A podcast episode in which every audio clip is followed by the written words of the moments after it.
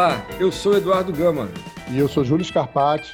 E a gente está aqui para começar mais um episódio do nosso podcast Preto e Branco, Passeando entre Extremos. Júlio, como eu sou um cara das exatas, você deve saber que eu gosto de números, né? Não sou viciado nem tenho nenhum fetiche por números, não, mas eu gosto de números. E a gente está atingindo uns números bem bacanas aqui no nosso podcast, cara. Hoje é o nosso vigésimo episódio. Eu acho que 20 é um número bacana, não só pela quantidade de episódios bacanas e legais que a gente conseguiu produzir, mas também por a gente ter chegado até aqui e ainda está querendo ir para muito mais distante, né? E a gente está com hoje mais ou menos os 2.300 ouvintes do nosso podcast. Caramba, é um número que eu nem, eu não imaginava que a gente fosse atingir nem tão rápido, né? E a gente tem hoje uma quantidade de downloads incrível, muito alta.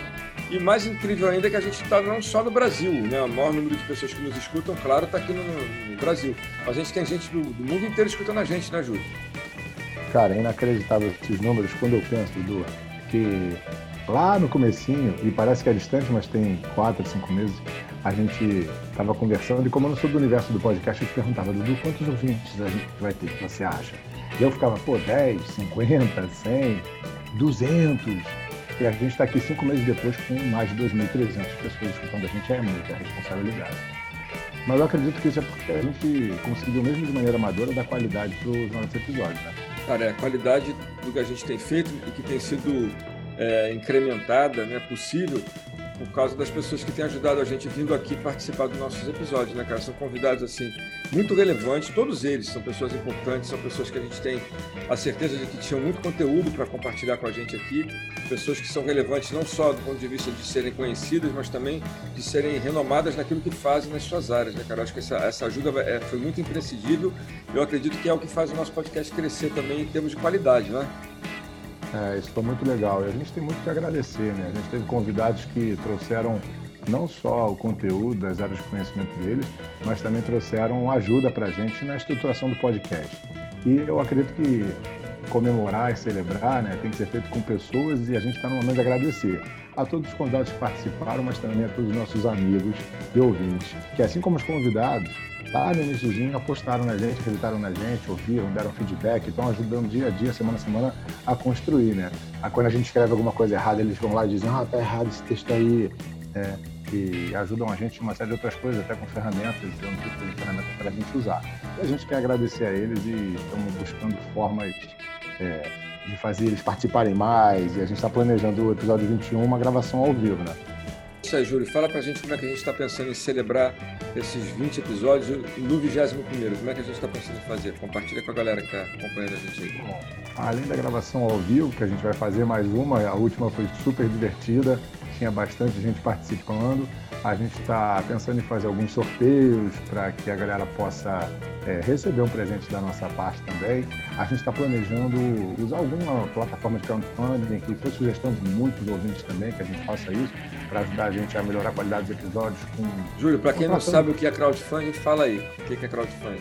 Ah, são esses sistemas de vaquinha online, né?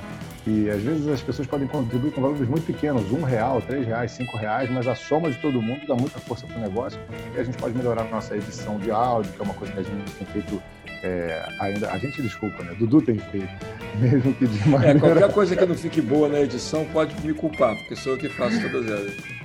Não, mas eu prefiro olhar que tudo que acontece nas edições a gente tem que agradecer ele, porque se dependesse de mim fica muito pior mas a gente está agora é, estruturando isso, já contratamos algumas pessoas para fazerem algumas artes, a gente está querendo mudar essas pessoas. Então, bom, por sugestão dos nossos ouvintes, a gente está pensando nessa plataforma de crowdfunding, estamos pensando nos sorteios que a gente vai fazer, na gravação ao vivo, e em algumas metodologias de participação mais direta, porque tem muita gente que está curiosa com os episódios, querendo saber spoiler, isso também pode fazer parte do tipo de, de brinde, de, de modelo de participação mais ativa que a gente vai fazer, né?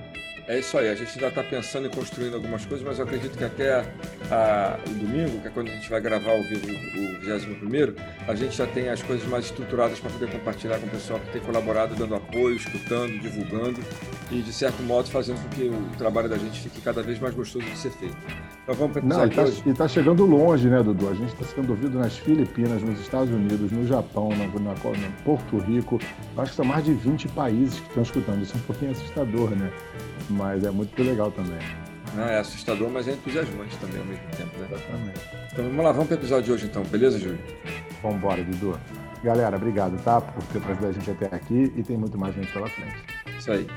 Júlio, tem temas e assuntos que a gente traz para cá para o nosso podcast que mexem bastante com a gente. Não porque eles sejam difíceis de conversar, mas porque eles realmente são assuntos ou um pouco mais delicados, ou um pouco mais sensíveis, ou um pouco mais. É... A gente precisa ter mais cuidado na abordagem e que são muito, muito relevantes, não é isso? Sem dúvidas. Eu acredito que o propósito principal do podcast é justamente tocar nesses assuntos, em tratar todos os assuntos de forma ampla, de forma aprofundada. há pouco tempo atrás a gente gravou um podcast sobre gravidez na adolescência com a diretora do Hospital da Mulher lá na Baixada Fluminense. E esse podcast foi muito forte para a gente e ela foi muito clara, foi muito técnica falando e ainda assim muito humana. E foi incrível ter essa oportunidade. Só que aquilo ali levantou nossa orelha, né, Dudu, para coisas que hum, podem muito coisas que podem estar anteriores àquilo, ligadas àquilo, né? Porque como ela deixou claro, é, se eu não me engano, até 14 anos, qualquer relação, ou até 12 talvez, a nossa convidada de hoje pode esclarecer isso melhor para a gente, qualquer relação sexual de qualquer natureza com um adulto e uma pessoa menor do que 14 ou 12 anos é, em si, é, estupro. Então, sempre que a gente fala disso, a gente está falando de estupro. Então, hoje a gente trouxe aqui a doutora Paula, que é delegada da Polícia Federal, é, da Delegacia de Crimes Cibernéticos, mais especificamente trabalhando com crimes de pedofilia. E eu acredito que o episódio de hoje vai conversar com aquele episódio, vai fechar muitos temas na nossa cabeça e talvez abrir espaço para outros episódios. Doutora Paula, por favor, se apresente aí para o nosso público, para os nossos ouvintes. Eu sou Paula Meri, formada em Direito, Engenharia Eletrônica pela UFRJ, sou policial há 18 anos, fui policial civil, depois policial civil no Rio de Janeiro, depois escrivã da Polícia Federal por 11 anos, há seis anos sou delegada de Polícia Federal e atualmente chefe do grupo de repressão aos crimes cibernéticos no estado do Rio de Janeiro. E dentre os diversos crimes cibernéticos com os quais a gente trabalha e atua, um deles é o combate ao abuso e à exploração sexual de crianças e adolescentes pela internet. Doutora Paula, obrigado por ter vindo aqui bater esse papo com a gente. A gente estava com, com esse tema aí rondando nossa cabeça. E eu vou começar, começar com uma pergunta bastante simples, mas que talvez tenha uma resposta é, mais complexa. Você trabalha com abuso sexual em crimes cibernéticos. E eu acredito que no imaginário coletivo, abuso sexual tem a ver com toque, tem a ver com penetração, tem a ver com uma série de coisas que eu acho que está dentro do senso comum e possivelmente não seja e talvez comece, para chegar nisso, tenha começado muito antes. É, conta aí a partir da tua experiência que está atuando por trás das telas dos computadores, né? Procurando pessoas que estão atuando por trás dos computadores, é, o que exatamente é abuso sexual dentro da visão é, da polícia e do direito? Excelente pergunta, Júlio, porque realmente é um assunto. O abuso sexual em si ele traz muitos tabus. E ninguém consegue se proteger, se defender de algo que não conhece.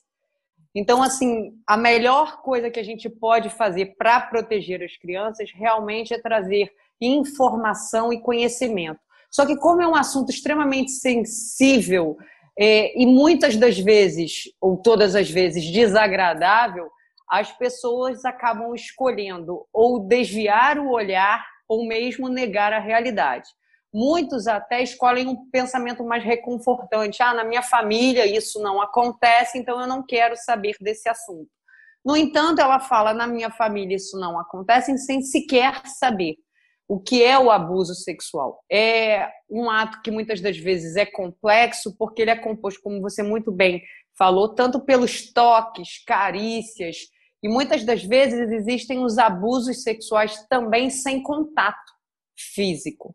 Então, além de poder ser de forma presencial, um abuso sexual sem contato, por exemplo, no caso de um adulto que se masturba na frente de uma criança de forma a satisfazer a sua própria é, desejo, seu, seu interesse sexual, e isso pode acontecer também pela internet. Muitos dos crimes sexuais hoje podem acontecer tanto no meio real quanto no meio virtual.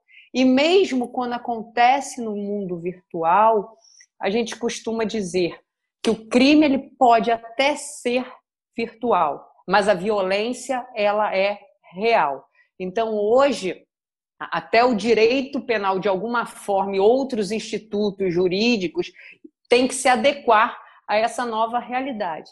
Então, a gente já tem hoje a figura do estupro virtual, ou seja, quando acontece qualquer tipo de ameaça, constrangimento, para que, por exemplo, a criança se masturbe, para que a criança. Eu vou tentar falar da forma mais é, suave possível, mas tem realmente determinadas coisas que não tem como a gente escapar. Então, assim, crianças que são obrigadas a inserirem objetos em diversos orifícios do corpo, é, casos de irmão que são constrangidos, ameaçados, obrigados a, a se relacionarem sexualmente com seus irmãos é, através de uma webcam. E muitas das vezes o agressor sexual não só se vale daquela imagem ali naquele momento produzida para satisfazer as suas, os seus interesses sexuais, mas também grava aquela imagem que pode ter diversas, diversas, diversos tipos de utilização, né? Pode ser compartilhada, publicada, divulgada pelo mundo, em grupos de pessoas que têm esse tipo de interesse, pode ser vendida e também pode servir de ameaça para que a criança produza cada vez mais e mais material.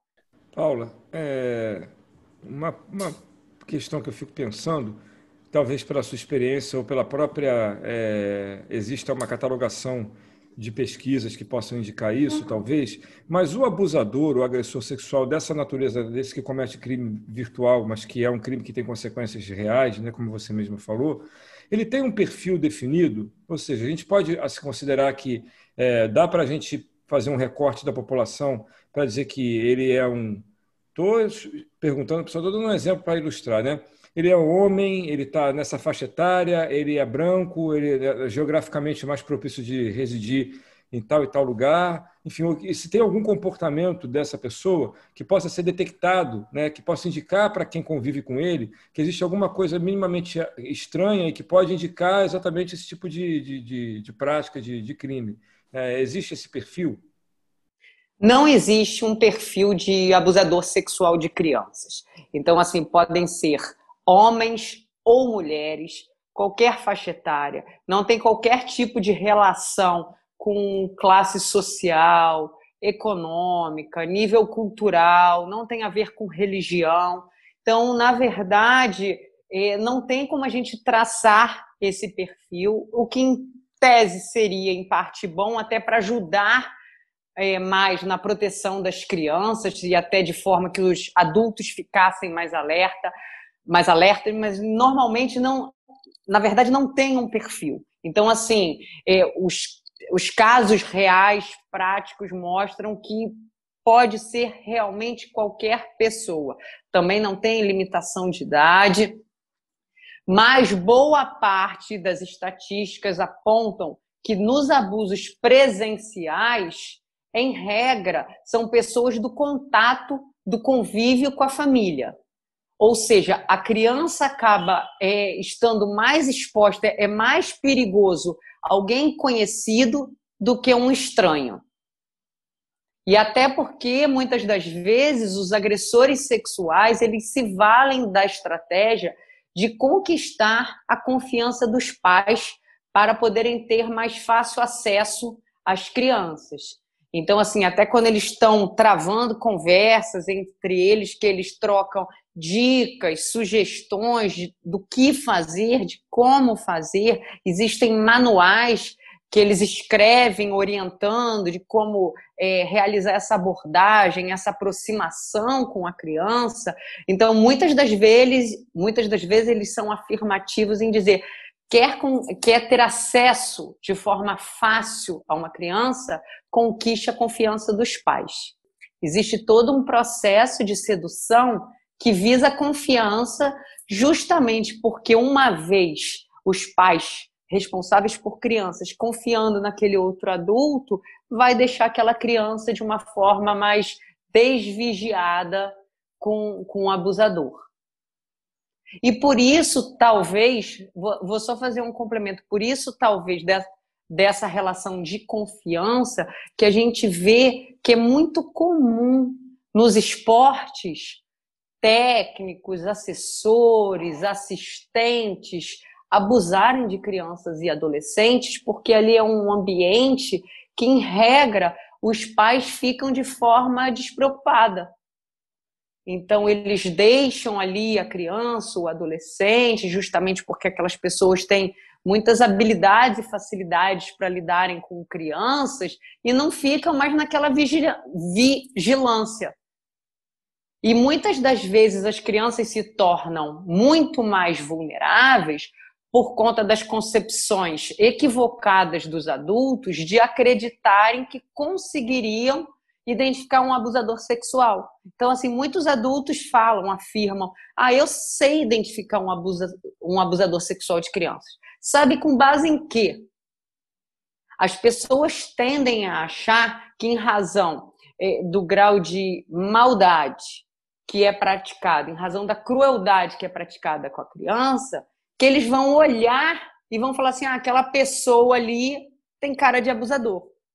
Esse daqui é bonitinho, é ajeitadinho, é estudado, tem uma excelente profissão, é bem casado, ou qualquer outra é, é, questão que você considere como uma pessoa acima de qualquer suspeita. Esse daqui não tem cara de abusador de criança, não. E é justamente esse equívoco, essas concepções erradas que acabam deixando as crianças ainda mais vulneráveis.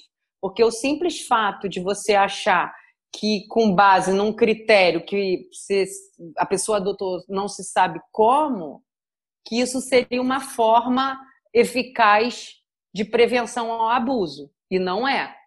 Paula, achei muito interessante essa tua fala e ela me, me gerou uma pergunta sobre essa definição, né? Que no, no teu discurso parece que tem uma, uma tendência a acreditar que consegue se classificar a partir de uma questão moral ou estética quem é ou quem não é. Mas eu vou deixar isso mais para frente, eu quero ainda me ater a uma questão técnica. É, quando você estava falando, antes, um pouquinho antes da pergunta do Dudu, é, sobre os abusos cibernéticos, é, você, ao falar sobre os presenciais, fala da conquista da confiança. Nos cibernéticos, como é que essa abordagem acontece? Como que isso começa? Da onde vem? De que maneira uma pessoa, um, um abusador, acessa uma criança via internet? Eu acho importante falar disso, porque hoje todas as crianças estão na internet.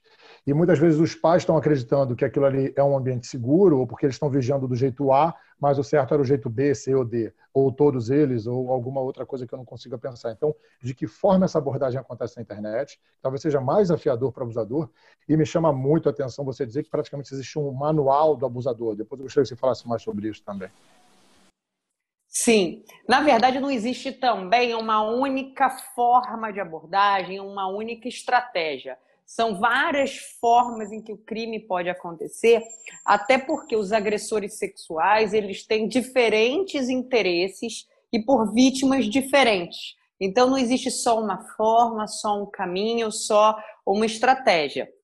Por isso que os pais, quando eu falo pais, qualquer responsável por criança, eles têm que ficar alerta em todas as formas possíveis. Porque não adianta eu falar assim, ah, Júlio, o abuso vem só por essa via só por esse canal. Um exemplo simples: ah, o abuso acontece só no Facebook. Então, você não permite que seu filho acesse o Facebook e o problema está resolvido.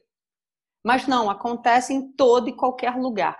Então, assim, sempre tem esse processo de, de ganho, de conquista da confiança, seja dos pais ou até mesmo da criança. Normalmente, o abuso não é um ato de impulso. O abusador não vai chegar para falar com a criança e vai falar assim: tira a roupa e manda uma foto liga a câmera agora que eu quero te ver enquanto eu me masturbo. Não é isso que acontece.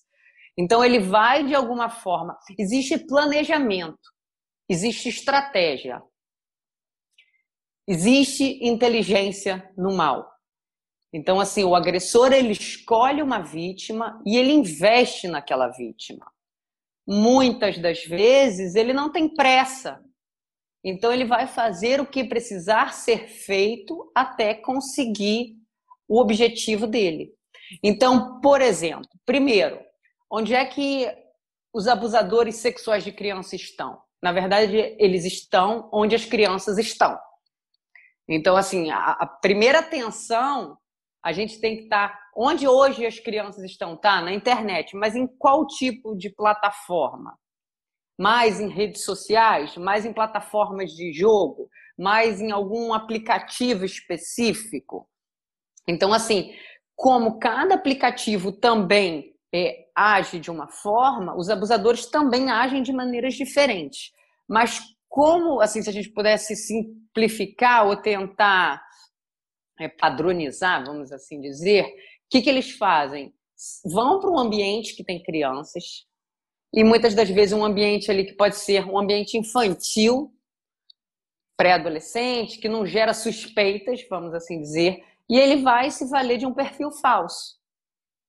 Muito provavelmente de uma pessoa mais nova, e, e pode ser que ele busque informações dessa criança, desse adolescente, por exemplo, em redes sociais, ou até mesmo na internet, que hoje é fácil a gente fazer uma pesquisa relativa a qualquer pessoa.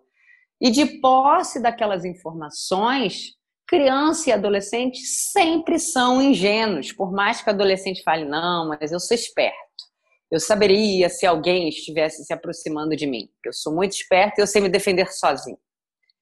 Então, o que, que acontece? O abusador, ele pode se valer daquelas informações, por exemplo, que a criança estuda numa determinada escola, que frequenta algum clube, que tem um animalzinho de estimação, que a mãe trabalha no local X, o pai no local Y, e às vezes ele vai puxar conversa. Vai falar assim, um exemplo, ah, porque eu estudava na escola tal, e a mesma escola que a criança estuda atualmente. Aí a criança, nossa, você estudava lá, eu gosto de lá, eu não gosto. Enfim, e ele vai dali desenvolvendo uma conversa para realmente, por exemplo, estabelecer uma amizade. Uma coisa que quase todos os abusadores afirmam é que as vítimas preferenciais são aquelas que são vulneráveis. Mas aí os adultos precisam entender o conceito de vulnerabilidade. Porque muitas das vezes as pessoas associam isso, por exemplo, a poder aquisitivo. Ah, minha criança, meu filho tem uma família bem estruturada, mora numa casa bem equipada, logo ele não é vulnerável. Informação completamente equivocada. Porque por vezes essa vulnerabilidade ela vai ser afetiva. A vulnerabilidade não necessariamente é econômica. Então, o que, que acontece? Às vezes, pai e mãe ocupado todo dia, o dia inteiro, que não dá atenção para a criança, que, que o abusador faz? Ele vai exatamente preencher aquela lacuna. Ele vai conversar, ele vai querer saber como é que foi o dia da criança, do adolescente, quais são as preferências, enfim. E às vezes se estabelece alguma amizade, algum grau, vai haver algum tipo de relação. E pode ser que aconteça com ameaça ou não. Então, às vezes, o agressor vai começar a pedir imagens da criança, do adolescente, num contexto normal, caseiro, do dia a dia, doméstico. Pode acontecer, por exemplo, de, de às vezes o adolescente, a criança fala assim: ah, mas agora eu não posso mais falar, que eu tenho que trocar de roupa, porque eu vou sair, porque eu vou dormir, ou porque eu vou tomar banho, que eu tenho que é, ir para aula. E às vezes o agressor vai falar assim: ah, eu duvido, manda uma foto. Ou então liga a câmera que a gente vai conversando enquanto você vai trocando de roupa. E a criança, por vezes sem maldade, vai de alguma forma fornecer material, conteúdo, imagem para aquele agressor. Mas pode também acontecer já depois de estabelecido esse grau de, de amizade, de confiança, que comecem a haver ameaças por exemplo. Então, de posse daquelas informações que o agressor tem, de onde a criança, adolescente mora, se tem algum animal de estimação, se tem algum irmão, ele começar a ameaçar as pessoas próximas daquela criança. Olha, eu quero que você me mande uma imagem assim. Aí, às vezes, a criança não vai querer mandar. E aí ele começa a insistir, porque se você não mandar, eu vou matar seu cachorrinho. Se você não mandar, eu vou lá na sua escola e vou fazer isso, isso e isso. E talvez vá fazer alguma ameaça justamente relacionada ou aos lugares que aquela criança frequenta ou aquelas pessoas próximas. E por vezes também eles se utilizam de outras imagens que ele já tem de outras crianças para tentar de alguma forma superar aquelas inibições da criança e mostrar que aquilo é normal. Do tipo, ah, você não quer me mandar? Mas por que? Você está com vergonha? Seu pai disse que é errado? Mas não é não, olha aqui. Eu tenho outras amigas, outros amigos que me mandam imagem assim também. E assim, e eles, em geral, quando essa, essa relação de confiança é estabelecida, eles tentam fazer com que a criança se sinta de alguma forma especial. Então, aquela é uma amizade muito especial. E eles valorizam aquela criança. Eu escolhi você porque eu percebi que você é uma criança diferente de todas as outras. E quem não quer ser o diferente? Quem não quer ser reconhecido como o especial? E por vezes se valem também de argumentos do tipo: ah, a gente tem uma relação muito diferente, muito especial, que ninguém vai entender. E às vezes a criança entra naquela, naquele raciocínio e fica confusa, porque por vezes ela gosta daquela pessoa, ela estabeleceu ali algumas alguns sentimentos, mas ela começa a entrar em conflito, porque ela é cobrada, ela é exigida a fazer coisas que ela não quer, que ela não gosta, que ela não se sente à vontade. Mas aí um, um, um dos argumentos da, da chantagem, da ameaça também pode ser: ah, se você não me mandar, eu vou escolher outra criança para falar comigo. Ou você às vezes está chamando uma criança, um adolescente de bobo, de inseguro, de infantil. Ah, porque outras crianças fazem isso. Se você não faz, eu vou escolher outra criança para ser minha amiga. Porque você é muito bobo. Eu pensei que você não era assim. Eu achei que você era uma criança especial. E algumas das vezes, essas crianças, esses adolescentes, tentam de, de alguma forma é, conversar com pai e mãe. De alguma forma, eles tentam um retorno em relação aos pais, só que os pais não dão a devida atenção. Ou acham que é alguma besteira, ou já ouvi isso também. Estou sem tempo, depois a gente conversa. Amanhã a gente fala sobre isso. Já houve casos, por exemplo, de meninas, é, meninas, meninos, adolescentes que foram abordados é, pela internet com falsa, pro, falsas promessas, convites, etc. E uh, um exemplo, convite para ser modelo, para ser ator, para ser atriz, para ser famoso, para ser blogueiro, youtuber, ou qualquer outra coisa. Ah, eu vou fazer seu Instagram bombar, mas deixa eu, deixa eu ver como é que você é, deixa eu ver se você tem o perfil. E às vezes aquela criança, aquele adolescente vai falar com o pai, o pai e a mãe às vezes, tá, depois eu converso com a pessoa. E aí, quando esse adolescente volta fala assim: Ah, eu só posso fazer com autorização do meu pai e da minha mãe, ele, ah, não, então deixa para lá. Eu vou procurar outra criança, porque o meu período do contrato, da campanha, do filme, seja lá do que for, vence hoje. E eu preciso de alguém que me dê essa resposta hoje. Então, assim, é, as crianças, os adolescentes, eles são bombardeados por diversas formas. E muitas das vezes, como eu falei, eles entram em conflito também.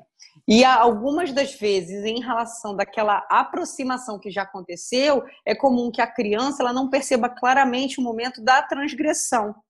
E mesmo que ela se sinta incomodada pelo ato, ela não faça objeções por medo de pôr em risco a sua relação com o abusador.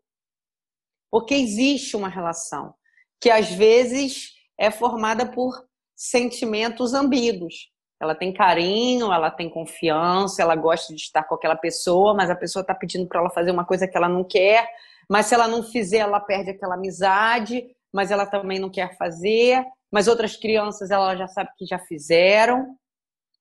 Então, assim, por vezes é, é, é, é algo muito complexo, não é algo muito linear, vamos assim dizer. A coisa não vem muito clara. Ah, começa assim, o meio é assim, o final é assado. Então, assim, por vezes, forças policiais de diversas partes do mundo fazem ranking dos aplicativos onde foram encontrados mais abusadores sexuais de criança.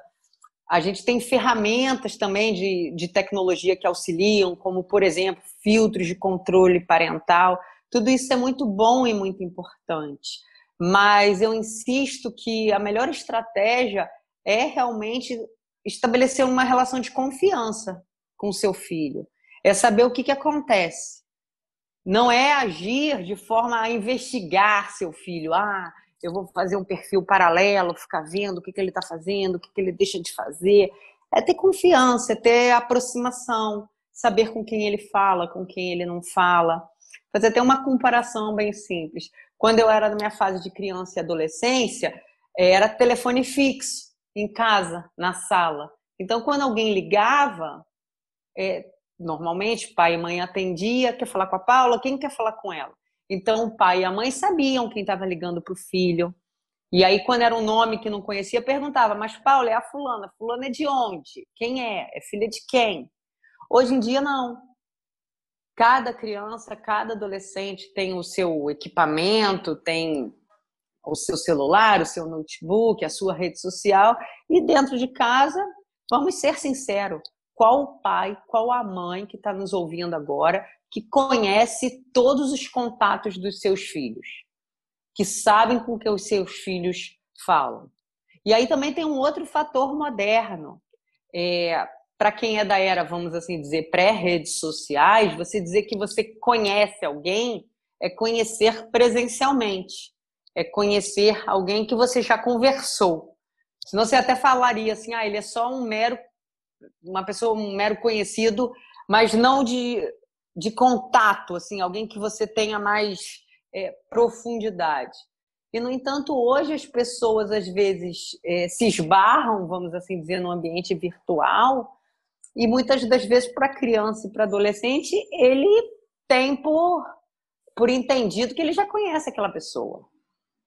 Então, às vezes, algumas orientações, alguns ensinamentos que valem para a vida real, do tipo, não fale com estranhos, não se aplica da mesma forma numa, num ambiente virtual. Todo mundo se sente muito mais é, confiante de conversar, porque de alguma forma parece que a internet passa a falsa sensação para todo mundo é, de mais segurança. Então as pessoas acham, até os crimes como um todo, tanto para adulto quanto para criança, coisas que você jamais faria num ambiente real, presencial, as pessoas fazem num ambiente virtual, às vezes uma mesma conduta. Por quê? Por que, que num lugar pode, num outro lugar pode? É porque é pela, por essa falsa sensação de segurança? Ah, isso aqui não acontece, mas lá acontece? Então, assim, os pais têm que, mesmo que o pai não tenha, às vezes, noção das gravidades que podem acontecer, ah, eu não entendo de internet, eu não sei mexer, não quero aprender, você obrigada por causa do meu filho, talvez pelo menos a acompanhar o que o seu filho faz. Outra, estabelecer algumas regras. Por vezes, assim, eu sou procurada por pessoas que falam assim: ah, meu filho de 7, 8 anos tem perfil na rede social X. Pode, não pode? Ah, mas não tem problema não, porque é monitorado pelos pais. E aí eu fico me questionando qual é a necessidade de uma criança de 7, 8 anos ter um perfil numa rede social. Bom, Paulo, deixa eu aproveitar que você está falando disso, porque eu ia perguntar exatamente isso. Eu tenho vários amigos, muitos amigos que têm crianças pequenas, filhos pequenos, né? E que criam perfil no Instagram para criança com dois anos de idade, para criança recém-nascida. O para criança de... pai, né, Dudu? É, não, a, a, família quem cria o perfil, né? O pai e a mãe que criam o perfil e administram o perfil da criança, né? E, e assim, eu, eu, de alguma maneira isso sempre me incomodou, porque eu fico achando assim, uma coisa é você ter um álbum de fotos de um aniversário ou de um evento qualquer, que você vai visitar o seu parente, o seu amigo, e você vai mostrar o álbum de fotos para a pessoa que você tem na sua estima. Outra coisa é você colocar a foto do seu filho para qualquer pessoa acessar e, e olhar. Eu, eu, eu até entendo qual é a intenção, mas eu fico sempre preocupado com os riscos, porque é como você falou, né? a pessoa tem essa sensação de segurança que não é verdadeira, é uma, quer dizer, a sensação pode até ser, a segurança que não é. Né? E, e, a partir disso, a minha pergunta era: qual é o risco disso, mediante tudo que você está falando? Porque quando você fala que existe inteligência na maldade, né, ou no mal, e que você me lista todas essas coisas que você listou, que provavelmente vieram de situações que você presenciou, com as quais você lidou, você não está inventando coisas que podem acontecer. Você está falando de coisas que aconteceram né, e são assustadoras. Você está falando assim coisas que nunca nem passou pela minha cabeça e que são assustadoras, mas que é importante a gente saber que acontecem dessa forma. Então, é, é, é realmente um risco, não é? Eu ia perguntar, não é um risco essa superexposição? É, a, partir de quando tem, tem alguma recomendação? O que, que é? O que, que a gente pode ter em termos de, de, de, de não exposição de uma criança, de um menor, que a gente possa, pelo menos, eu vou respeitar. Até aqui eu não vou de jeito nenhum. Daqui para frente eu vou acompanhando. A gente consegue colocar uma fronteira ou é melhor que a gente se cuide mesmo e não exponha de maneira alguma? Então, é uma resposta desafiadora na medida em que, hoje em dia, muitas das pessoas, assim, também sou procurada, mães é, amigas minhas que são mães, amigos que são pais, quando têm conhecimento de alguma parte da, das crueldades que são feitas com criança, por vezes falam: ah, eu não vou dar celular para o meu filho, só que aí o filho, de alguma forma, também começa a sofrer um certo constrangimento, quase um bullying né, na escola, no meio social, porque todo mundo tem, só ele não tem. Então, o que, que acontece hoje em dia? Estar exposto na internet é um risco, ponto. Não tem como a pessoa tentar é, acreditar que de alguma forma vai estar protegido. Você vai estar protegido se você não se expuser. E outra questão, muitos dos agressores sexuais de criança, eles são colecionadores de material. E os interesses sexuais variam de uma forma assim é, gigantesca. Então, assim, não é dizer que ah, alguns gostam de fotos só de criança assim, ou só a partir de determinada idade. Vou aproveitar para fazer um esclarecimento também. Da mesma forma que você tinha me perguntado sobre o perfil do abusador, qual seria o perfil da vítima? Ah, os pais precisam ficar mais alertas quando o filho estiver a partir de determinada idade? Não. Toda e qualquer criança e adolescente pode ser vítima de abuso sexual infantil. Ah, Paula, você está exagerando, né? Porque tem que pelo menos ali ter um corpinho. Não. Existem casos de bebês de fralda, de chupeta, oito meses, dez, que são abusados sexualmente. Outro dia, uma reportagem relatou que uma mãe começou a perceber que o seu bebê de 10 meses de idade passou a ter uma alteração de comportamento quando uma determinada babá foi trabalhar na residência deles. E aí ela começou a ficar mais atenta, preocupada, até que ela descobriu que essa, a, que essa babá, de alguma forma, abusava da criança e fotografava, e fotografava a criança.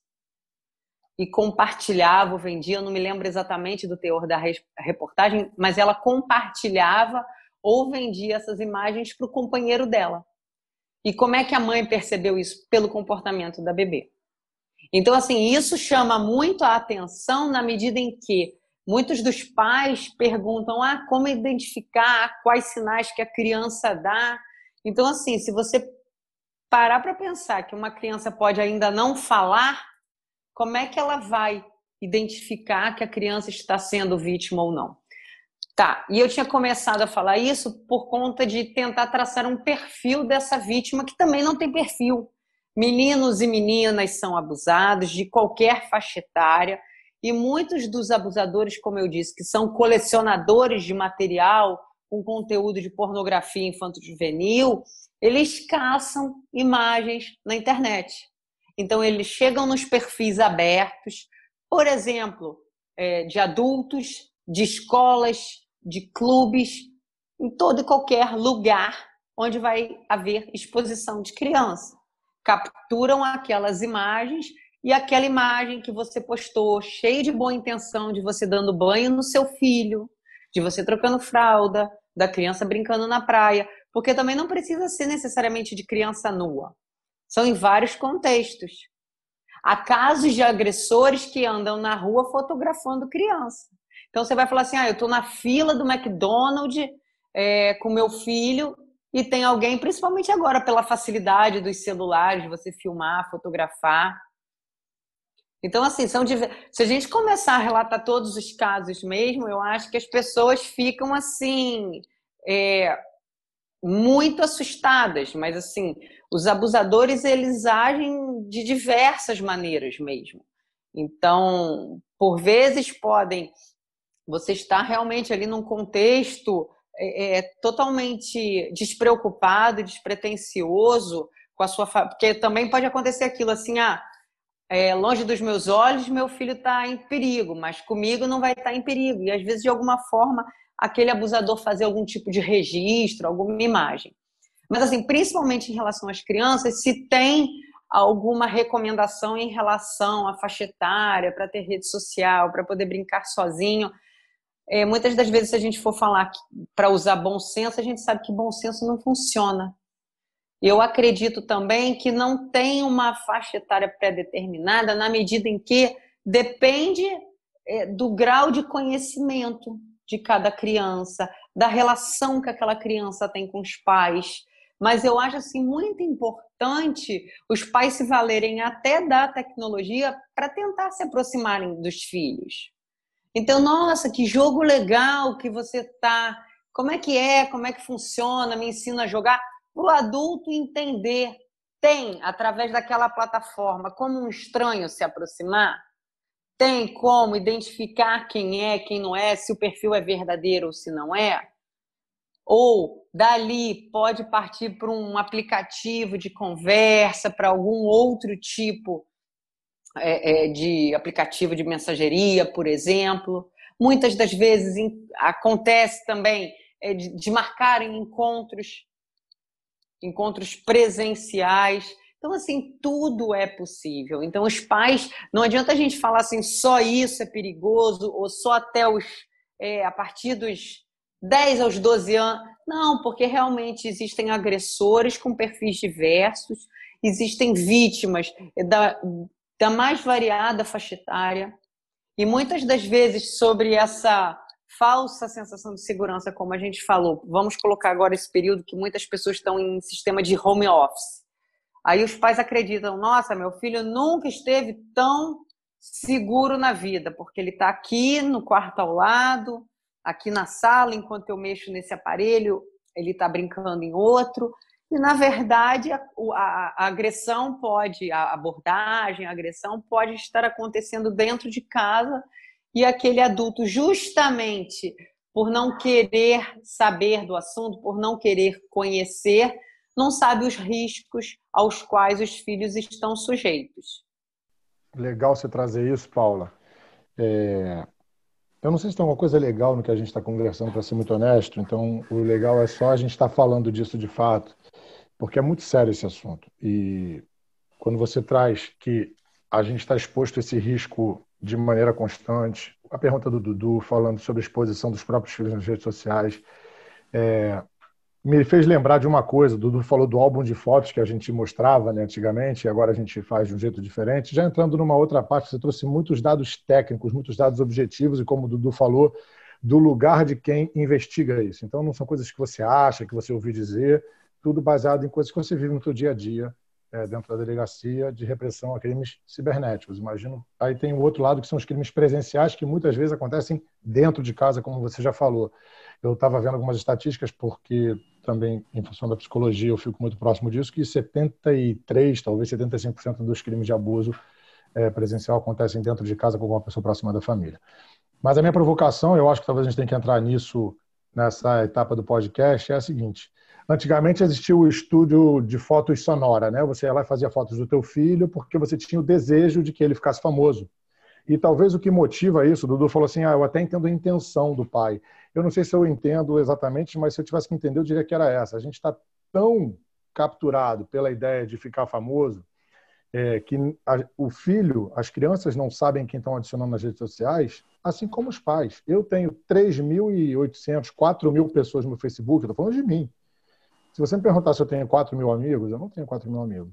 Talvez muitos ali eu nem conheça. E de fato, tem dia que eu vejo umas postagens que eu acho bizarras quando eu entro alguém que eu nunca vi na minha vida. Eu vou lá excluo. Então, se a gente adulto adota esse comportamento de adicionar pessoas que a gente nem conhece, em busca de alguma coisa que a gente pode vir a falar um pouquinho mais na frente.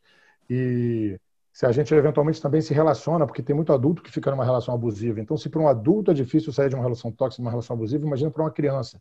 Estou enfatizando isso porque às vezes parece que a gente está falando de uma coisa que é uma aberração, que só acontece com a criança, e não, acontece com o adulto também. A gente também está atrás de like, de curtida, de amigos e seguidores nas redes sociais, a gente também está dependente disso. A gente também, muitas vezes, fica numa relação tóxica, numa relação abusiva, com dificuldade de sair, que dirá as crianças. Então, sim, elas estão vulneráveis, a gente que está supostamente mais preparado está, imagina elas, né?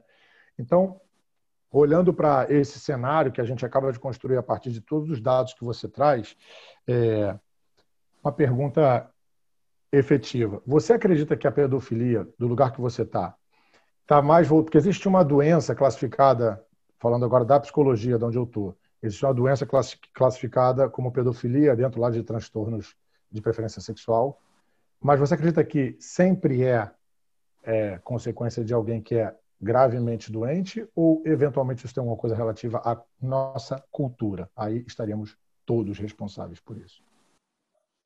Na verdade, a gente tem que trabalhar com evidências científicas e os estudos, as pesquisas indicam que a imensa maioria dos abusos acontecem por, por pessoas que não são portadoras do transtorno pedofílico. Porque, assim, em tese, nem todo portador do transtorno pedofílico é um abusador sexual, assim como nem todo abusador sexual é portador do transtorno pedofílico. Então, assim, a imensa maioria realmente não é portadora do transtorno. Isso, isso que você está me trazendo é um dado baseado em pessoas que você investigou, que talvez passaram por algum exame psicológico e elas não apresentaram o transtorno, o agravamento da doença mental, e sim um comportamento que tem até uma advogada que o sobrenome dela é Temer, eu posso levantar o nome dela aqui, eu levanto em dois segundos. Ó. Luciana. Luciana Temer, obrigado. E ela fala muito disso. Ela fala que o abusador não é um doente na sua grande maioria, e que sim é uma pessoa que está motivada e se sentindo permitida por um ambiente social. E quem cria esse ambiente social é a gente. Isso se verifica na, na prática?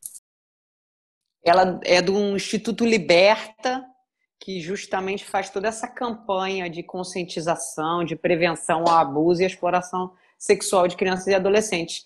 Na verdade, o abuso sexual é um problema social. É um problema de todos nós, como sociedade. Não é problema só de quem tem filho, não é problema só de quem convive com criança. Na medida em que, se uma criança está numa família, vamos assim dizer, no mínimo, disfuncional, e aquele abuso acontece, a quem aquela criança vai recorrer? E uma vez identificado, porque às vezes o sistema de, de apuração criminal, de investigação, por vezes é deveras difícil. Porque muitos dos abusos, como a gente falou, não deixam marca física e não tem testemunha. Acontecem entre agressor e vítima. E acontece também, às vezes, de vir à tona anos depois. Então, como você vai conseguir provar também é difícil. Mas, na medida em que é, os adultos, de forma consciente ou não, escolhem é, deixar que suas crianças fiquem expostas, seja eles próprios é, expondo seus filhos nas redes sociais ou permitindo que aquela criança, adolescente trafegue de forma livre na internet. Uma outra coisa simples que eu falo, por isso que eu, te, eu disse no início que nem sempre as regras que valem para o mundo real, as pessoas às vezes não aplicam no mundo virtual. Nenhum responsável, nenhum adulto que seja uma pessoa responsável deixaria uma criança de 4, 5 anos sozinha na rua. Mas essa mesma pessoa que se diz responsável deixa essa mesma criança de 4, 5 anos sozinha na internet. Por quê? Qual é a diferença? E aí eu insisto que essa falsa proteção de segurança, ah, porque o que acontece lá não vai acontecer aqui. Tá, talvez a criança não vai ser atropelada por um carro, por exemplo, na, na internet, concordo. Mas diversos outros tipos de agressão de violência podem acontecer. E hoje a gente é, é, constata também um outro fenômeno, Júlio, que pode ser complexo, que as causas podem ser de diversas fontes. Você é o psicólogo, pode explicar isso melhor. Mas, assim, crianças e adolescentes com, vou chamar de forma leiga, mas com doenças, distúrbios, patologias que não são de crianças e adolescentes. Por exemplo, insônia, depressão, alguns outros é, é, males físicos. Agora, por exemplo, que a gente está no mês de setembro amarelo de campanha ao suicídio. O quanto a gente ouviu falar até agora de suicídio de adolescente? Quase não se fala. Por quê? Aí a gente vê que mesmo a sociedade é, se auto-intitulando uma sociedade moderna e corajosa que aborda e fala de todos os assuntos, não fala porque tem assunto que incomoda, tem assunto que as pessoas não conseguem enfrentar. E não é negando que a gente vai resolver. O silêncio, ele sempre protege o abusador. O silêncio nunca protege a vítima.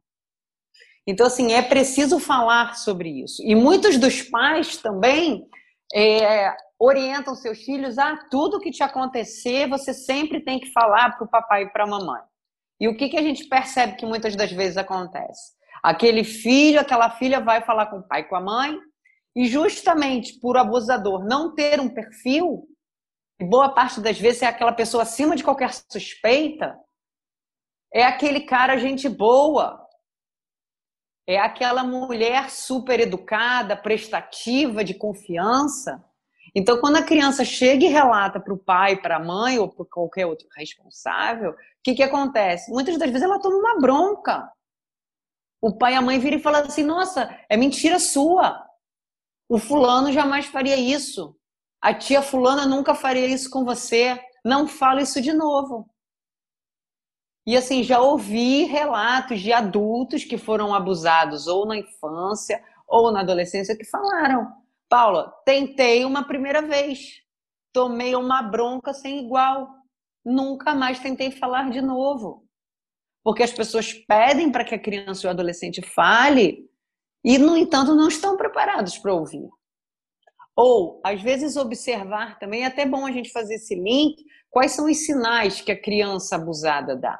A criança sempre dá sinal de que algo errado está acontecendo. O problema é que os adultos nunca querem ver.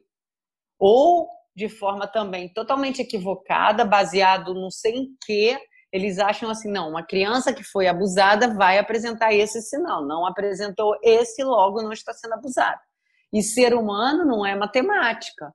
Cada um vai reagir ao abuso de uma forma principalmente porque depende de qual é o abuso que está acontecendo, a forma como ele se dá. Outra, quem é o agressor? Já houve histórias assim, por exemplo, de uma mãe tinha um casal de filhos, e essa mãe estava conversando com outras mães porque ela descobriu que esse filho estava sendo abusado na escola por outros colegas. E quando essa filha ouviu, criança, totalmente ingênua, falou assim: Mas mamãe, qual é o problema? O papai já fazia isso com a gente há muito tempo. E aí foi nessa situação que ela descobriu que os filhos já eram abusados. Então, assim, na verdade, ela estava preocupada com uma situação que aconteceu na escola, mas que já acontecia na casa dela. E o abusador era o pai biológico das crianças. Então, assim, a coisa é, e, e, dizem também, os estudos indicam que quem já foi abusado acaba tendo uma maior propensão de ser abusado novamente. Muito provavelmente porque de alguma forma aquela aquela vítima já teve seus limites, as suas barreiras rompidos. Então, voltando com relação aos sinais que as crianças abusadas apresentam, podem ser variados. Então, podem apresentar é, essas doenças, distúrbios, como eu falei, de adulto, como insônia, ansiedade, depressão, ou pode ser através de desenhos, começar a fazer algum desenho erotizado, sexualizado, ou começar a desenhar monstros ou figuras que indiquem é, órgãos sexuais ou determinadas práticas sexuais. Ou desenha a família toda linda, bonita, unida, e de repente uma pessoa que seria próxima afastado de todo mundo, ou com uma aparência de monstro, ou com aparência de algo ruim. Ou então a criança tinha um bom desempenho escolar, passa a, a ter um mau desempenho. Ou a criança era alegre, feliz, é, divertida, extrovertida, passa a se tornar uma criança mais introspectiva ou ela gostava de frequentar determinados ambientes, lugares, na casa de determinadas pessoas. Ah, adora jogar futebol em tal lugar e na casa do tio fulano, e de repente a criança não quer mais. Passa a ter aversão a determinada pessoa, não quer mais estar em, é, próxima de determinada pessoa. Ou alguns comportamentos que a criança começa a ter, ou palavras que você tem que procurar saber. Conheceu isso onde? Ouviu falar disso onde? Está dançando dessa ou daquela maneira, por quê? Uma coisa é o bonitinho, o engraçadinho, que às vezes as pessoas ficam, nossa, olha como essa criança é esperta, aprendeu isso, sabe fazer isso sozinho. Mas até que ponto ela está sendo orientada, induzida por alguém a agir daquela maneira? Então, assim, tem que prestar atenção, porque a criança sempre dá sinal.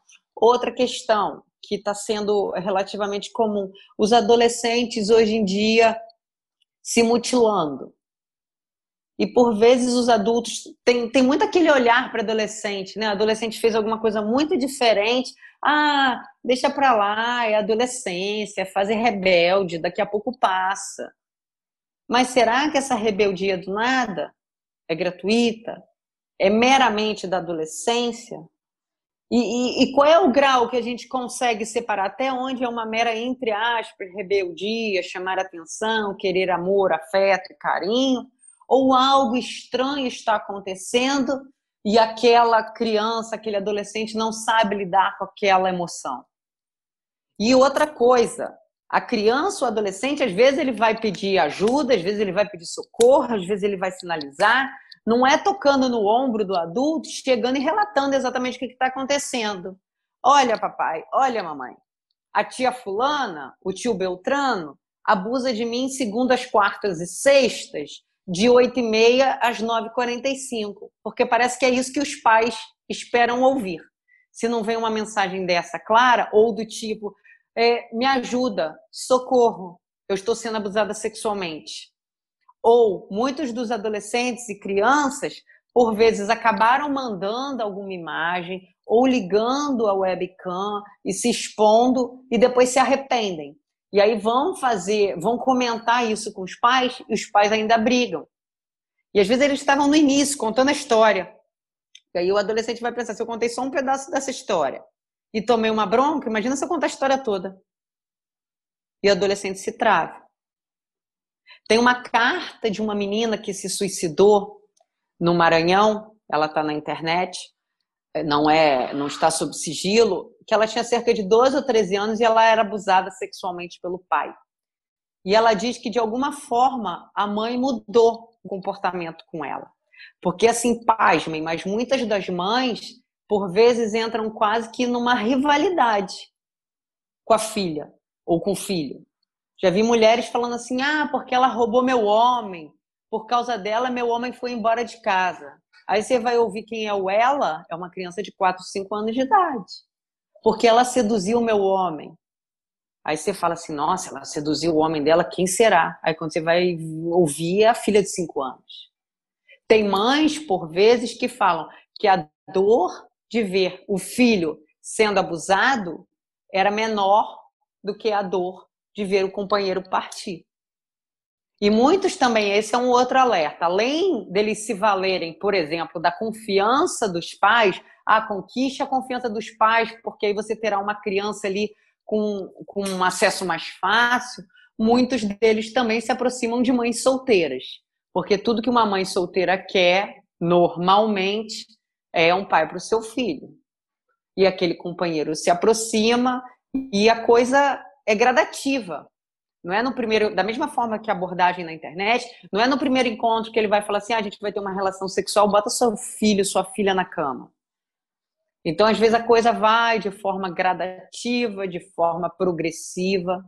Normalmente, a violência acontece sim, a violência sexual. Ela é progressiva, ela é gradativa.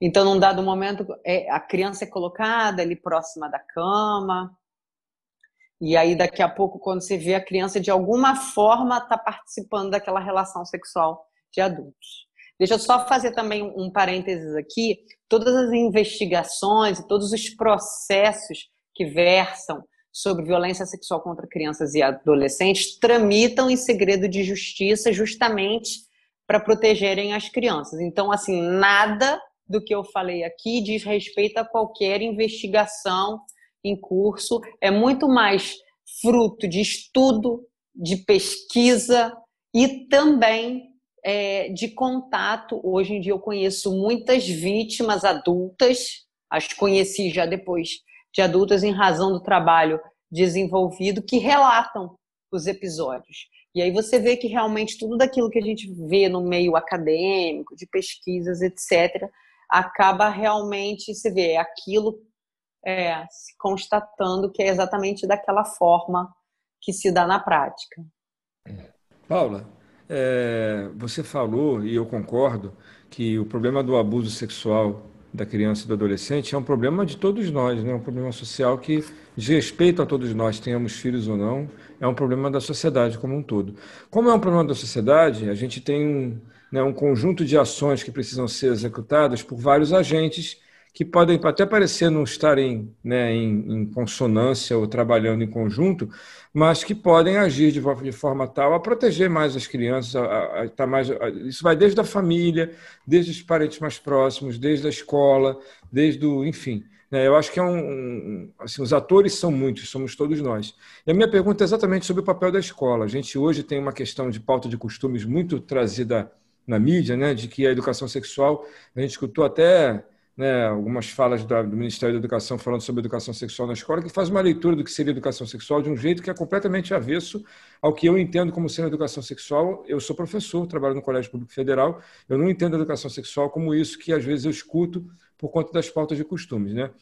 Seria importante a, a, a, esse tema, educação sexual nas escolas, para crianças mesmo, ainda que pequenas, mas não para falar sobre nada que diga respeito a sexo no sentido de, de, relação, mas a sexualidade no sentido de conhecer o próprio corpo, saber quais são os limites do seu próprio corpo, saber aonde que uma pessoa que não é a própria criança pode tocar ou não pode tocar, para que a criança tenha compreensão, né? já que em casa, isso também, como você falou, os abusos presenciais, né? que são os abusos que são feitos, é, as violências presenciais, não as cibernéticas, a maior parte é por pessoas da própria família, eu acho que nesse caso a escola poderia dar uma contribuição no sentido de, pelo menos, claro que com a linguagem adequada, de acordo com os estudos da psicologia, da pediatria, que orientassem de maneira a construir um projeto pedagógico nesse sentido, que fosse o mais adequado, né? sem achismos e sem invencionices, mas que desse conta dessa responsabilidade que a escola tem também de cuidar dessa parte que diz respeito à proteção da criança com relação a essa questão que você está trazendo. Você enxerga isso como algo importante, necessário e possível?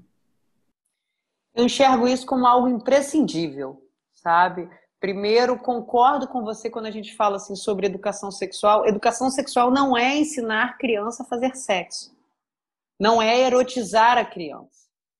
Até porque hoje a gente percebe o quê? As crianças não têm aula de educação sexual na, na, nas escolas, e, no entanto, hoje eu acho que a maior fonte de, de informação, de conhecimento de toda e qualquer criança e adolescente é a internet.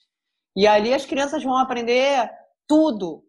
Fazer sexo, talvez da pior maneira, fazer bombas e explosivos e qualquer outra coisa, porque hoje a gente sabe que o conhecimento existente na internet é o mais vasto possível. Então, eu acredito que, primeiro, como eu falei no início, ninguém se defende de algo que não conhece, que não tem é, ideia do que possa ser. E outra, se defende como? Uma vez aconteceu, é para fazer o quê? É para falar com quem? É para comunicar como? A gente vê por vezes até mesmo adultos é, que se consideram, vamos assim dizer, espertos no ambiente virtual, por vezes vão comunicar algum crime patrimonial, por exemplo, que acontece nesse ambiente virtual e não sabem fazer a denúncia. Dão prints, por exemplo, de alguma coisa lá no, no ambiente virtual que não servem para nada que não trazem a informação que deveria trazer.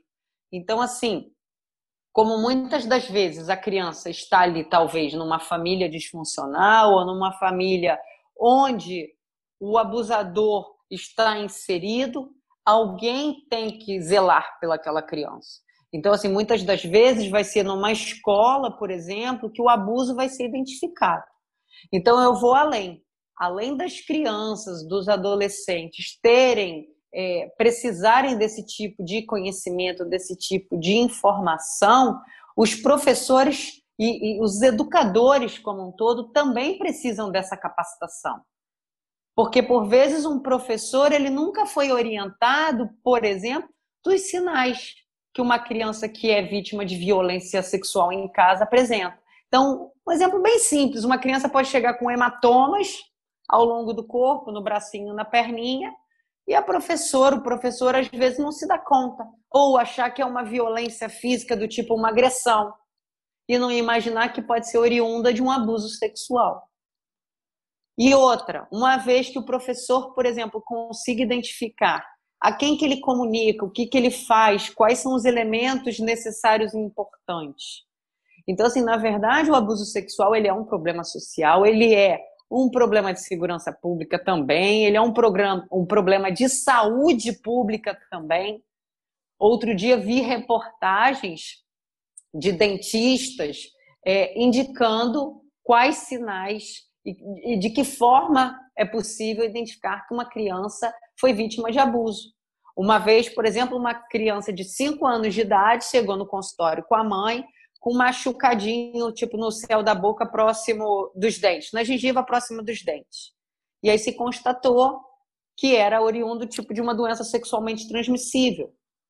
E num, num exame mais aprofundado e, e mais, um olhar mais atento, se constatou que aquela criança estava com o palato céu da boca arroxeado, que muito provavelmente era decorrente de lesão oriunda de sexo oral. Esse dentista, ele sabe o que fazer, ele sabe a quem comunicar, ele sabe quais são os dados que ele precisa.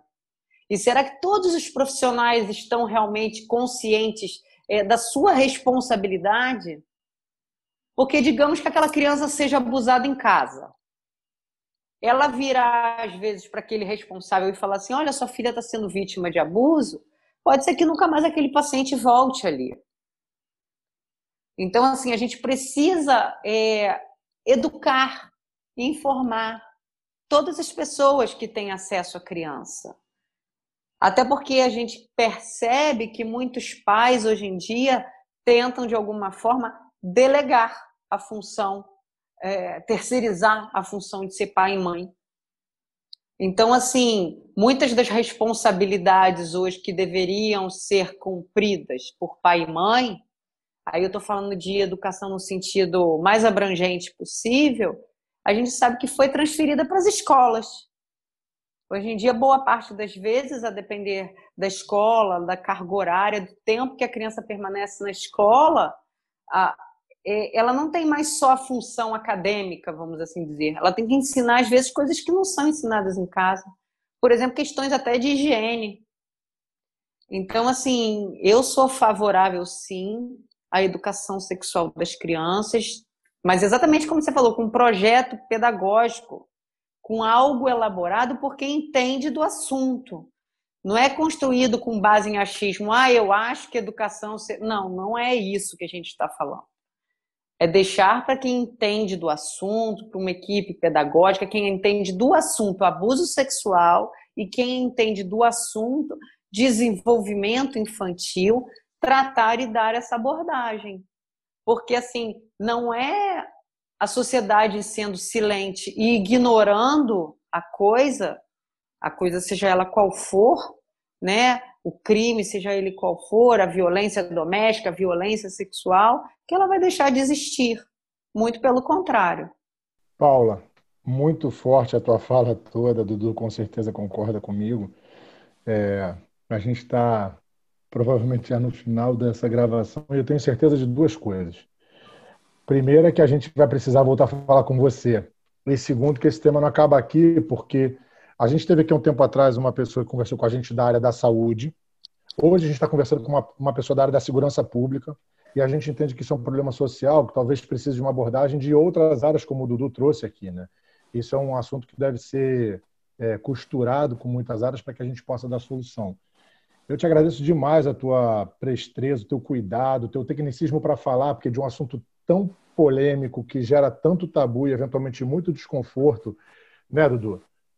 É, uma, é um desconforto, mas é um desconforto da, por causa da natureza do assunto. Mas, da é, natureza mas, do assunto. É, que é natural que a gente sinta esse desconforto mesmo. Sim. Mas é como você falou, né? É, é, eu agradeço muito pelo, por todo o cuidado e por todo o vocabulário que você utilizou com a gente aqui, que eu acho que é, para além de esclarecedor para as famílias, para aqueles que estão escutando, que convivem com crianças, que lidam com crianças, e mesmo os que não cuidam, ou que não lidam, porque, como a gente mesmo já falou aqui, é um problema de todos nós. Né? Então, muito obrigado. Viu? Paula, um fenômeno te receber aqui de verdade. Obrigado por ter vindo. Eu espero que se a gente faça, se a gente vier fazer um novo convite, você volte, porque hoje eu acho que a gente falou de muitas questões técnicas, de muitas questões do dia a dia, do convívio, dos perfis, e a gente agora paquerou aí com uma questão social que talvez seja a maior de todas e a mais difícil de falar. Então, vou conversar com o Dudu para a gente, de repente, fazer uma nova rodada de, de, de, desse tema. É, Dudu? Talvez Eu quero falar mais de duas questões. Pode Sei que o nosso tempo está tá apertado, mas falar mais de duas por questões. Por melhor, por melhor, mais estruturado, mais eficiente e célere que seja todo o sistema de persecução penal, quando ele atua, o crime já aconteceu. A criança já foi abusada. Então, assim, sem sombra de dúvidas, o melhor que todos podem fazer realmente é investir na prevenção e prevenção de todas as formas, principalmente lançando luz sobre esse assunto. E vocês, muito provavelmente, quando convidaram a médica, é, tomaram conhecimento da gravidade do problema e agora, nesse nosso bate-papo, viram que a questão é muito é, é mais gravosa e que realmente existem vários atores sociais que lidam com esse problema sob diversos enfoques, sob visões diferentes e que todos eles podem ajudar. Não basta a gente ter uma polícia super eficiente, um sistema criminal como um todo super eficiente, como eu disse, primeiro porque o crime já vai ter acontecido, mas não, não é só isso que vai resolver.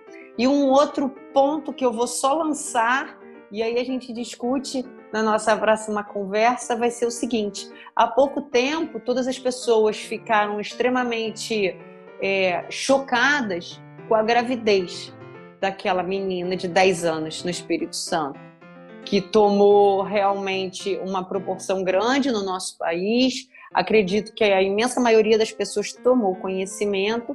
E o que chama muito a atenção é, é, na minha opinião, eu acho que a maior discussão girou em torno da questão do aborto, que tem que ser discutida sim.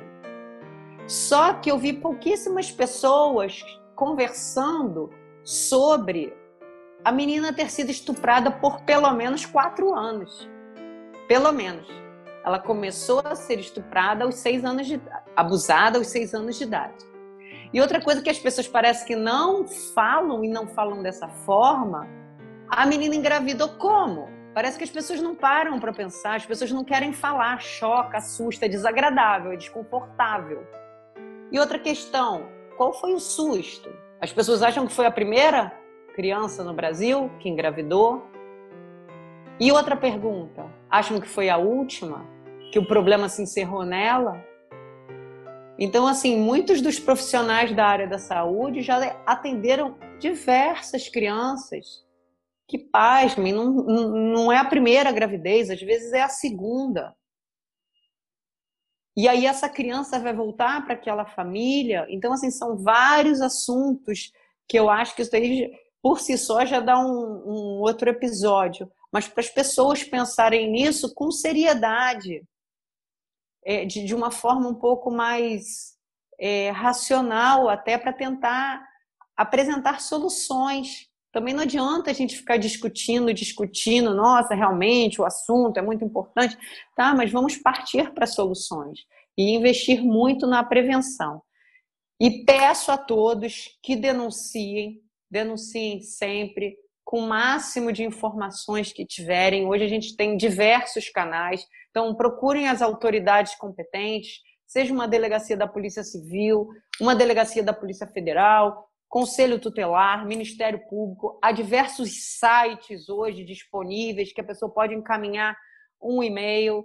Existe o telefone do Disque 100, o Disque Denúncia. Então, todas essas formas são canais para denúncia. E um último alerta: as pessoas, por vezes, cheias de boa intenção, quando têm acesso ou recebem alguma imagem com cena de abuso sexual infantil, por exemplo, recebeu num grupo do WhatsApp teve acesso em, em alguma página, em rede social, não divulguem. Divulgar é crime. Então, por mais que às vezes a gente vê as pessoas postando, é, divulguem, ajudem a chegar no máximo de pessoas até que o abusador ou o agressor seja identificado. Você está revitimizando aquela criança e principalmente, principalmente não, você está revitimizando a criança e você está praticando crime. Crime previsto no Estatuto da Criança e do Adolescente. Então, Paula, como é que eu devo agir? Tomou conhecimento de alguma imagem, recebeu alguma imagem, entre em contato por esses canais, diz que sem alguma conta de e-mail, algum telefone de delegacia, procura na internet, telefona, pede orientações. O ideal é que você procure de forma presencial alguma autoridade pública, entregue esse material e apague, por exemplo, do seu celular. Porque armazenar esse tipo de material também é crime. Tanto armazenar, quanto compartilhar, publicar, divulgar ou difundir. E agradeço ah, quem agradece é a gente. Muito obrigado por tanta, por tanta informação importante, né, Júlio? Com certeza, Paulo. Sim, essas tuas considerações eu ia, eu ia abrir você fazer considerações finais, mas você entrou e fez e obrigado por fazer elas, porque acredito que elas, na mesma linha de todo o resto do nosso podcast, foram informativas, foram claras, fáceis de entender e muito provocativas, porque de fato, se é um problema, se é um problema social que a gente conhece, e que a gente entende, porque eu acredito que qualquer pessoa que olhe para isso, não seja um abusador, é, tem completa aversão a esse tipo de coisa. Mas essa aversão não está ajudando a resolver. A gente tem que entender que isso é muito ruim e se meter a falar disso, falar de assuntos delicados, né, Dudu? Isso aí. Então, mais uma vez, Paulo, muito obrigado mesmo pela presença. A gente vai encerrar com o nosso momento cultural.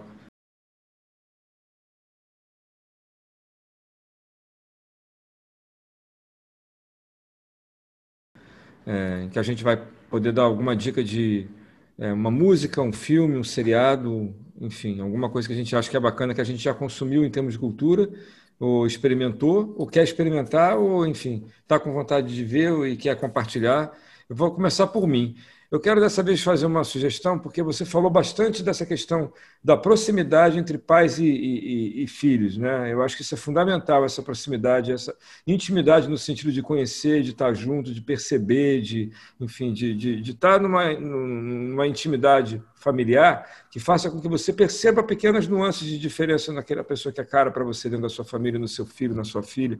E essa proximidade se constrói também através de jogos e brincadeiras, que é uma forma de você também estar próximo dos outros e pais e filhos também. Então, nesse período pandêmico em que muitas famílias ainda estão meio que é, afastadas de muito convívio social, eu acho que a gente podia resgatar algumas brincadeiras. Então, a minha dica de cultural é assim, que a gente resgate aquelas brincadeiras que são possíveis fazer dentro de casa e que aproximam crianças entre si, pais e filhos também. Você pode desenhar, riscar seu chão de giz com a para pular amarelinha, você pode brincar de pique-esconde dentro de casa, você pode jogar dominó. Eu acho que são todos jogos assim que estimulam a criatividade da criança, aproximam pais e filhos e faz com que a gente possa ter um ambiente familiar mais propício para que, ainda que o não verbal seja fundamental para a gente poder perceber que algo não está acontecendo, esse não verbal fica muito mais perceptível quanto mais próximo e melhor a gente conhece aqueles que convivem com a gente. Então, a minha dica é essa, que a gente possa jogar e brincar com as nossas crianças, porque isso nos aproxima, nos alegra, nos, nos enriquece, nos alegra e nos aproxima. Essa é a minha dica. Sensacional, Dudu. Adorei a tua dica. Eu também. Eu vou dar a minha aqui, deixar a convidada para dar a sua dica por, por último para fechar.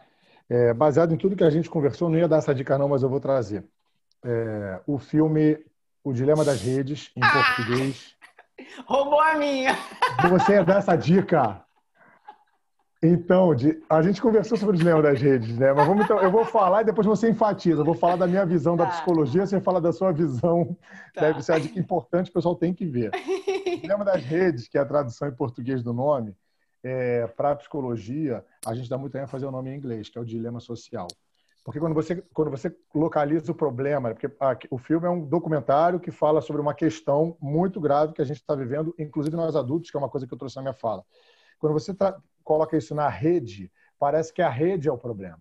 Só que o nome em inglês é o dilema social. E eu, numa aula do mestrado, que foi onde eu recebi a indicação desse filme da minha orientadora, ela falou: não falem o dilema das redes, falem o dilema social, porque o que a gente está vivendo hoje com as redes é um problema social. A busca pelo like, a busca pela fama e todo um, um vício, né? Tem uma questão dopaminérgica, uma questão é, bem neuro, neuropsicológica que mantém a gente ultra conectado, desejando aquilo, buscando aquilo e, como a gente conversou durante o episódio, fomentando aquilo, buscando aquilo através da exposição dos nossos próprios filhos ou entes queridos.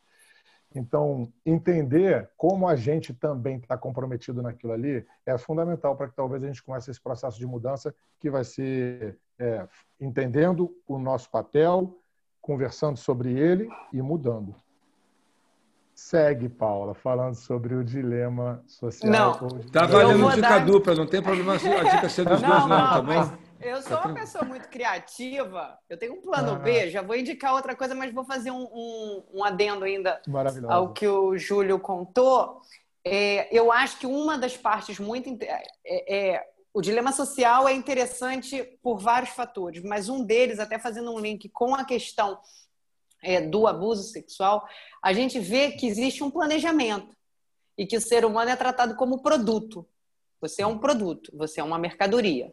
Então, assim, para a gente ver justamente aquela questão de existe inteligência no mal, existe a premeditação, o planejamento, como acontece também com um agressor ou com qualquer criminoso que queira se aproximar, que às vezes ele vai elaborar, ele vai ter um plano de aproximação e um plano de ação. E que a criança, muitas das vezes, é vista como um produto, como um objeto de desejo. Então, assim, em relação ao dilema social, eu pontuo dessa forma.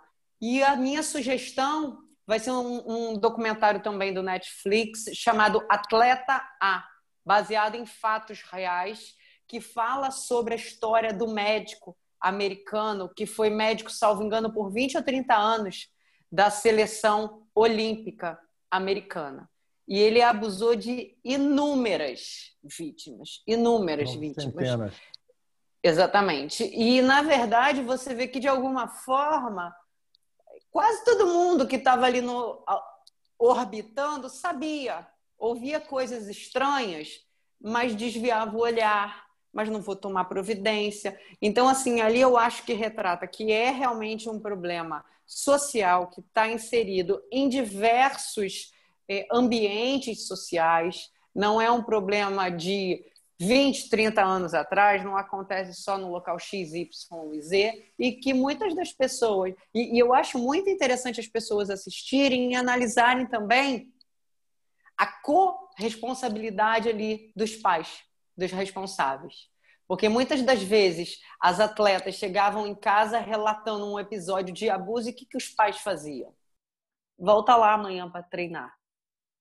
E um outro fator que eu acho que gera um, um, uma grande preocupação também é que a gente constata que as, os atletas, como eles são submetidos a um nível é, é, de treinamento e de vida muito rigoroso, tudo do atleta tem horário, né? Para dormir, para comer, todas as atividades. Tudo é pensado em função daquela atividade que ele desenvolve. Para eles, talvez tenha sido um pouco mais. Eu não vou falar fácil, mas um pouco mais suportável. Porque, assim, muitas das atletas ali relatavam que, um exemplo, com 13, 14 anos já tinham passado por diversas cirurgias, sofriam diversas lesões e elas aprendiam a conviver com a dor. Elas tinham uma maior Exatamente. É, o que, que era mais importante? Era ganhar uma medalha a todo custo. Então, o que, é um pé quebrado? O que, que é um abuso sexual? Para quem quer uma medalha olímpica.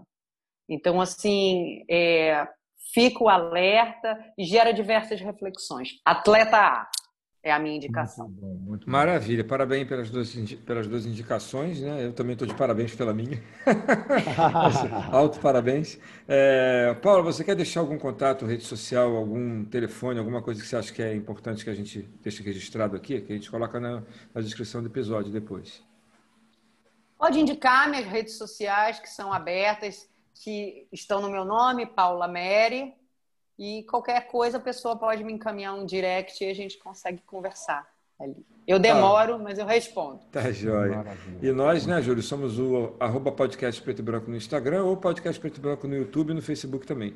Muito obrigado a todo mundo que acompanhou a gente até aqui, tá bom? Beijão para todos e até o próximo episódio. Obrigado, Paula. Beijão, viu? Tchau, tchau. Tchau, tchau.